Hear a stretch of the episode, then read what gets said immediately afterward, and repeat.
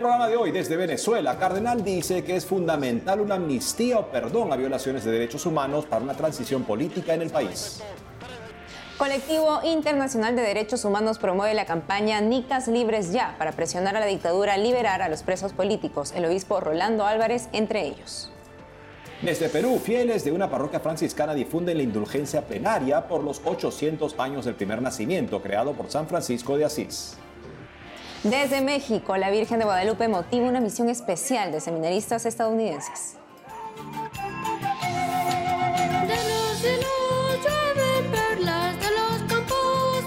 Pastores de Buena Fama es el nuevo villancico que estrena el coro de los niños acólitos de Huancavelica en la Sierra del Perú.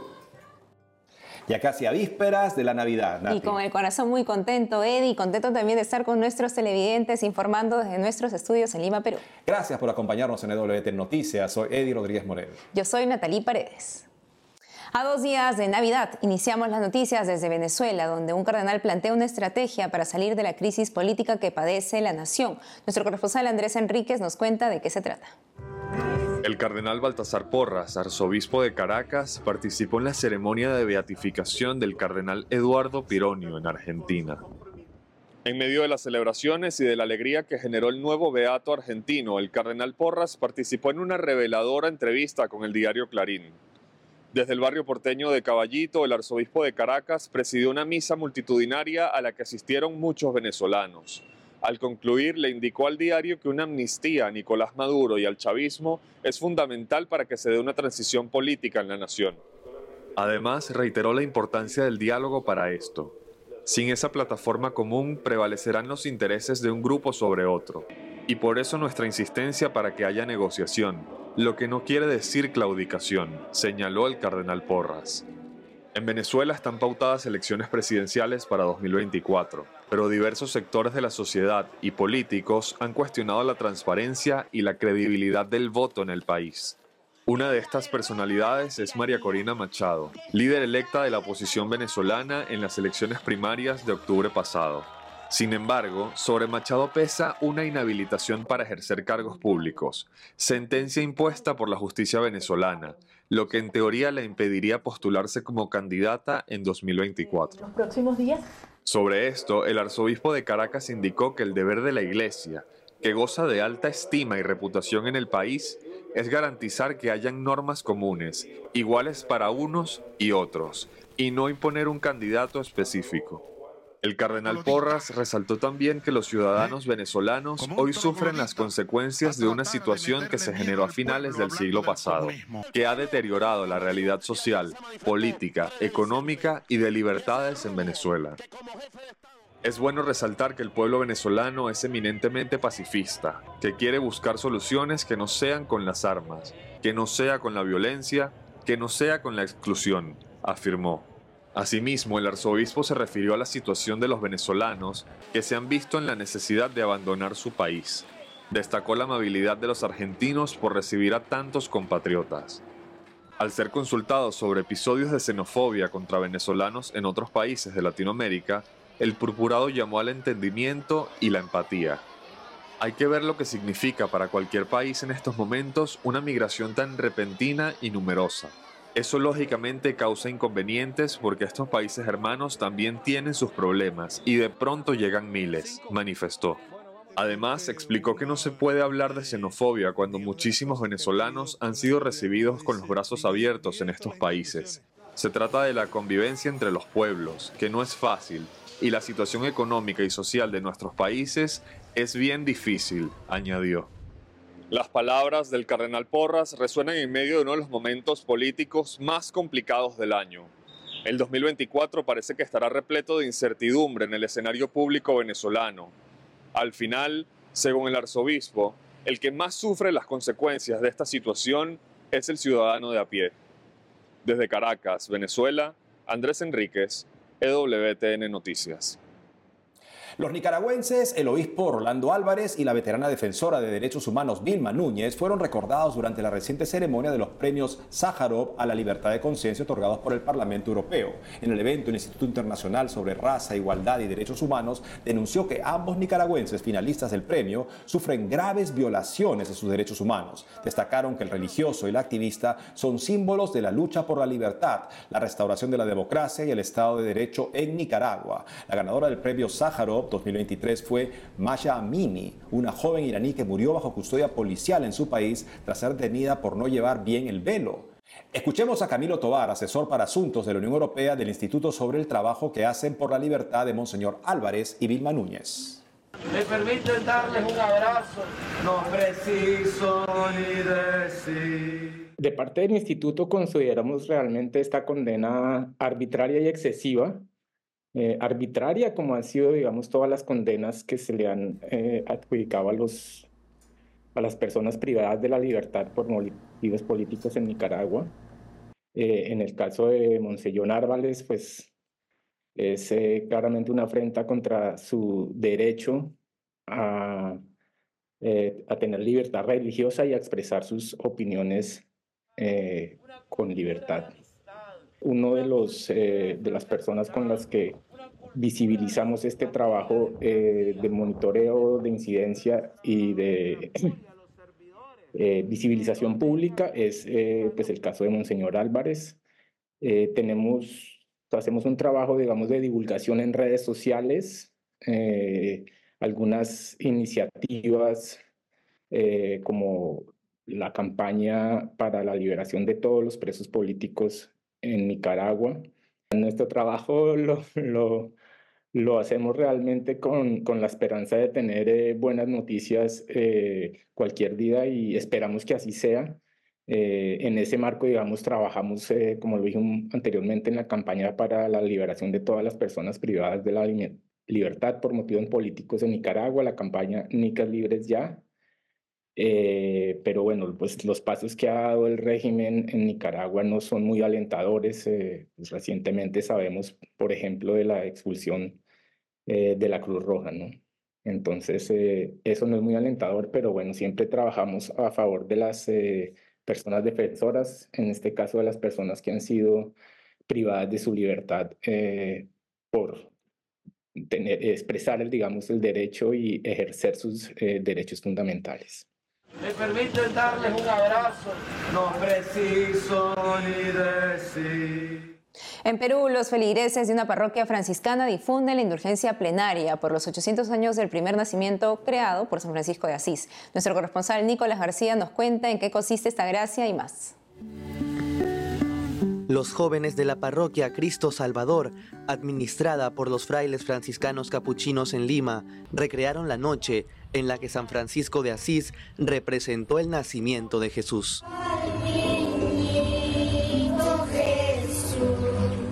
San Francisco de Asís eh, tuvo durante, durante su vida siempre, podemos decir, la mirada vuelta a Jesús, el corazón también, ¿no? Meditaba constantemente sobre la cruz, eh, la pasión, la resurrección, como hacía toda la iglesia pero también él, por la sensibilidad que tenía, por lo que estaba atravesando, dirigió su mirada de manera muy especial al misterio de la encarnación. 1223, en la ciudad italiana de Grecio, San Francisco tuvo la inspiración de realizar un nacimiento viviente con los pobladores. Ese día, junto al pesebre, celebró la Santa Misa y predicó a la gente sobre el nacimiento de Jesús en Belén. Qué mejor que, digamos, contemplar lo que pasa el mismo Hijo de Dios. Por eso esa noche, en ese lugar en Grecio, quiso representar más o menos lo que experimentó el mismo Hijo de Dios para poder vivir lo que el mismo Hijo de Dios vivió. Este 2023 se cumplen 800 años del acontecimiento. Por eso los fieles de la parroquia de franciscanos capuchinos lo conmemoraron. La noche de Grecio devolvió la intensidad y la belleza a la fiesta de Navidad. Con estas palabras, el Papa Benedicto XVI recordó la vez en que San Francisco de Asís difundió la devoción al pesebre en todo el mundo.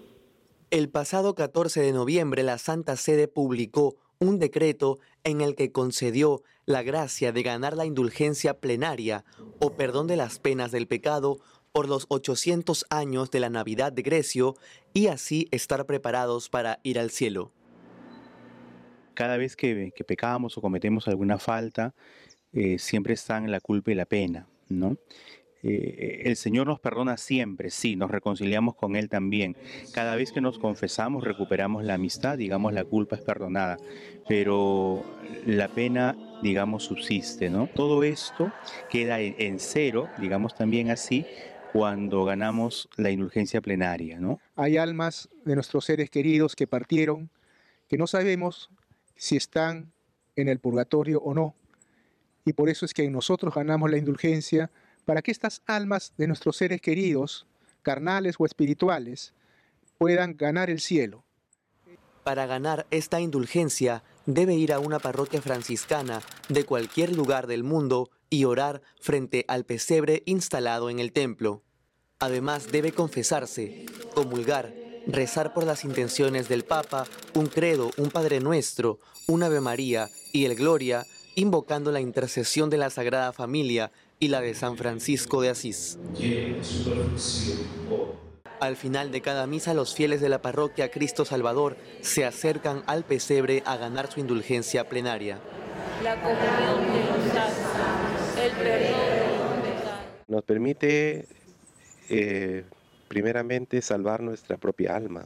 Es una gran oportunidad que debemos aprovechar para poder eh, ganar las indulgencias para todos nuestros familiares fallecidos, todos nuestros conocidos, que uno a uno nos vamos yendo de este mundo porque estamos de paso.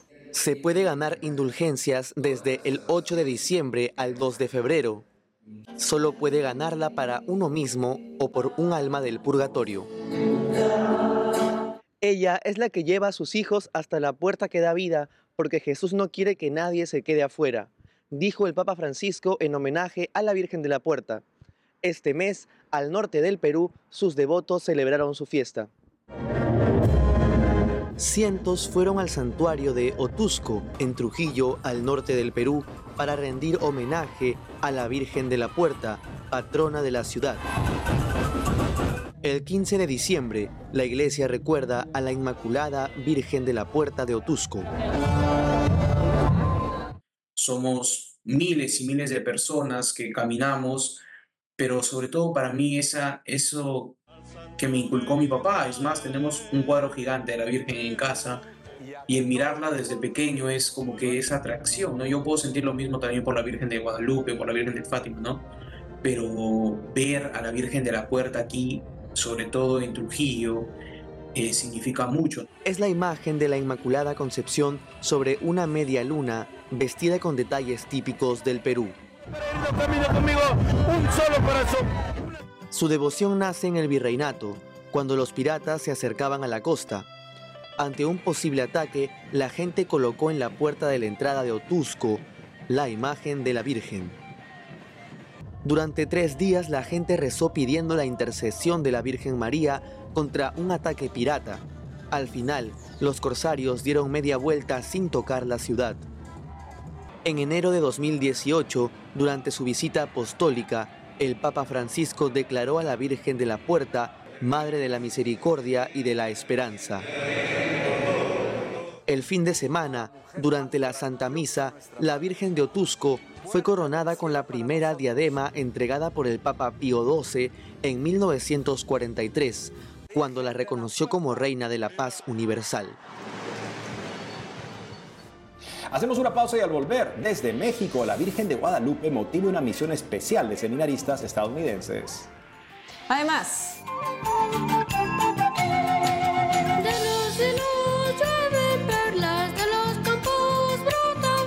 Pastores de Buena Fama es el nuevo villancico que estrena el coro de niños acólitos de Huancavelica en la Sierra del Perú. Regresamos con más noticias con Enfoque Católico.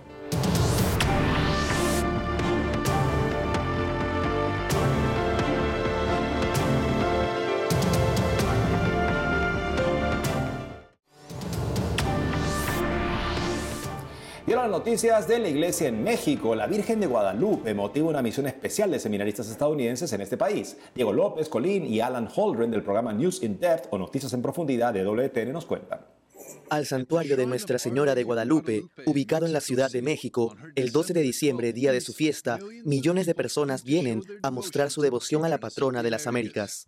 Este año, entre los particulares peregrinos, también hay un grupo de seminaristas americanos de Nebraska. Pero la visita al santuario de Guadalupe es solo parte de la experiencia para ellos esta semana. Han estado por las calles de la Ciudad de México en misión, pasando cuatro días como voluntarios en un apostolado que los ha puesto en contacto con los más pobres de la ciudad. Quiero mostrar a los seminaristas de Nebraska a los pobres. Quiero que vean a los pobres de manera nueva. Hoy estamos en un orfanato. Les di la asignación de ver a Jesús, abrir los ojos de su corazón y ver a Jesús en los pobres. Craig Horing, originario del pequeño pueblo de O'Neill, Nebraska, ha estado haciendo obra misionera en la Ciudad de México durante 17 años. La asociación Hope of the Poor, Esperanza de los Pobres en español, está cambiando vidas, las de los pobres y las de los misioneros que se unen a él para servirlos. Primero que queremos ayudar a aliviar la pobreza de las personas que están solas, pero también queremos traer dignidad, queremos traer cuidados a las personas, pero lo que realmente queremos hacer es evangelizar, queremos traer personas a Cristo. Entonces trabajo con los pobres en la Ciudad de México en las calles y luego en el basurero, y los pobres realmente nos ayudan a ir a Cristo. Pasar tiempo con familias ayudadas a salir de la prostitución y la dependencia a la droga, ayudando a adultos y jóvenes en un orfanato. En general, estar presente para los más necesitados. La simpleza de ver a las personas en cada circunstancia como compañeros e hijos de Dios les aporta dignidad. Estamos aquí visitando a todos los niños católicos mexicanos y a todos los pobres, y sí, siendo realmente una familia con ellos, mostrando nuestro amor y cuidado por ellos. Probablemente me está ayudando más a mí ayudarlos a ellos. Es un regalo ver cuánto tengo. Puedo valorarlo más. Solo puedo dar gracias a Dios porque me ha dado mucho. Esta experiencia es parte de un año preparatorio para estos jóvenes mientras disciernen el llamado al sacerdocio en el seminario San Gregorio Grande en Seward, Nebraska. Su obispo, Monseñor James Conley, de la diócesis de Lincoln, estuvo con Hope of the Poor hace poco más de un mes en misión. Quería que los jóvenes tuvieran una experiencia similar. It's distressing. I mean, the people living on the streets, it's, it, it's, it's, it's really kind of, you, you want to kind of turn away. Es angustiante, o sea, ver a las personas que viven en las calles, ver que realmente quieren cambiar su vida, pero en esa experiencia puedes ver a Jesús, puedes ver a Cristo, quien era pobre y sin hogar, y ya sabes, era justo, vulnerable, y ese es el propósito de enviar a nuestros seminaristas a la Ciudad de México, hacer que experimenten directamente a los pobres y ministrarlos y amarlos y estar presentes para ellos. Y es parte de toda su formación humana, que de alguna manera cultiven un gran amor por los pobres.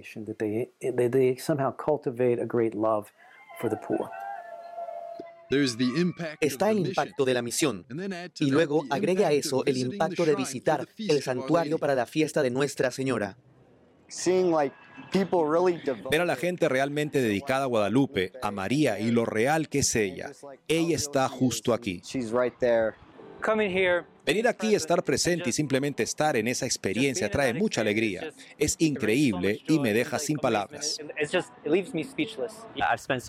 He pasado muchas horas orando con esa imagen, pero solo ver la tilma real es algo que nunca esperaba que sucediera en mi vida. Es impactante. Puedes sentir físicamente la presencia de María. Fue increíble. Llegar a los pobres y a la Madre de Dios quien es un regalo para México y para el mundo entero, tanto hoy como lo fue después de sus apariciones hace 500 años. Alan Holdren, EWTN Noticias. Ahora les contamos que el coro de niños acólitos de Huancavelica, en la región andina del Perú, lanzó este lunes un nuevo villancico, Pastores de Buena Fama, un canto de melodía tradicional de la región. Escuchemos una parte de este tema en espera de la Navidad.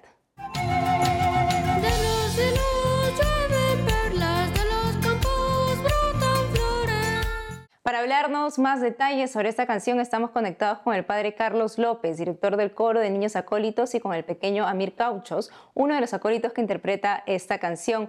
Padre Carlos y pequeño Amir, un gusto tenerlo con nosotros en EWTN Noticias. Padre, coméntenos por qué es propicio cantar villancicos en esta Navidad. Un saludo muy especial a todos y deseándoles también una feliz y santa Navidad. Bueno, los villancicos son melodías tradicionales que se entonan en este tiempo para alabar al niño Dios, para alegrarnos por el nacimiento de Jesucristo. Y en nuestra región eh, también cultivamos villancicos que hemos recibido desde la primera evangelización. Habitualmente nuestro coro ha siempre promocionado villancicos en quechua, el idioma que aún se habla aquí. Sin embargo, en esta oportunidad estamos presentando un nuevo villancico, pero en castellano. ¿Y cuál es la historia de este villancico que están presentando? Bueno, el villancico nos habla acerca de el texto del Evangelio donde el ángel anuncia a los pastores que les trae una buena noticia, es el Evangelio según San Lucas. Y los pastores, al recibir esta buena noticia, van siguiendo al ángel hasta encontrar al niño Jesús y todos, bueno, bailan de alegría y se, y se gozan, ¿no? Porque han encontrado al niño Jesús y le adoran. el mensaje de este villancico es también alegrarnos por el nacimiento de nuestro Señor Jesucristo. Y algo característico de este video es que lo hemos grabado en una provincia de Huancavelica, un distrito de Huancavelica, llamado Acoria, y hay una festividad en honor al niño Jesús, donde hay un baile típico que es también la danza de los negritos. Y en esta oportunidad unos cuatro pequeños con máscaras y el atuendo típico de estos de este tipo de danza, pues bailan y hacen también unas acrobacias, ¿no? lo que llaman pirámide humana. Entonces, es lo que hemos querido reflejar en este video, ya que cada uno de nuestros trabajos siempre trata de mostrar lo, lo, propio, ¿no? De nuestro trabajo o de nuestras costumbres, de nuestras tradiciones en Huancavelica. Qué bueno, padre. ¿Y cuántos acólitos interpretan este tema? Este villancico lo interpretan en 20 acólitos y son el resultado del trabajo que hemos venido haciendo a lo largo del año. Nuestras clases comienzan siempre en el mes de mayo, después de Semana Santa, y terminan, bueno, a mitad de año ofrecemos un concierto y la segunda mitad del año, como ahora en Navidad, pues también tenemos un concierto y logramos habitualmente realizar una nueva producción de un villancico para ser difundido en las redes sociales. Una buena noticia, padre. Y también estamos conectados con el pequeño Amir, quien participa en esta canción. Amir, dinos cómo te sientes siendo acólito y cantante. Bueno, uh, con el saludo de la mañana, uh, me siento muy feliz en participar en esta actividad, algo así. Porque ya que como estamos cantando, no el canto no solo es para nosotros, sino es para también para, para Dios. y además, para ser sinceros, me gusta estar en este coro, ya que si no hay algo con buena actitud, nunca va a ser algo bueno, sino va a ser, bueno, a lo contrario. Así es. ¿Y qué significa para ti la Navidad? Para mí la Navidad es como una fiesta, pero que incluye al niño Jesús. ¿Y qué le dirías a tus compañeritos, a los niños como tú, en esta Navidad? En esta Navidad les diría que si, si hemos todo esfuerzo tiene mm, todo esfuerzo tiene una, una recompensa. Ya que, mira, hicimos, hicimos este video hace, en Acoria. Y, y, y, y, y, la recompensa es que nos hemos sentido felices. Es por ejemplo. Así es, así es, Amir. Y qué bonito que puedas interpretar este, este videoclip, esta canción junto con tus demás compañeros acólitos. Padre, ¿cómo podemos hacer para ver este video? Este video y todos los videos de los niños están disponibles en el canal de YouTube Coro de Niños Acólitos, y también están en nuestra página web Coro de Acólitos con las fotos detrás de cámara, la historia de cada video que realizamos, las letras de las canciones, las traducciones del quechua al castellano. Es un material que animamos a todos a que lo puedan difundir y compartir porque así nos podemos desear también una feliz y santa Navidad entonando estos villancicos eh, tradicionales, pero ahora inéditos, ¿no? Porque lo lanzamos hacia el mundo y que ahora todos pueden cantarlo con los niños acólitos. Padre Carlos y Pequeño Mil, felicidades por este nuevo villancico y nuestras oraciones por usted y que, que pasen también una feliz Navidad. Muchas gracias. Nos despedimos con el villancico Pastores de Buena Fama, estreno nuevo del coro de niños acólitos de Huancavelica en la región de Perú. Feliz Navidad, nos vemos el miércoles 27 de diciembre. En nuestro lugar estará el espléndido programa Vaticano, no se lo pierdan. De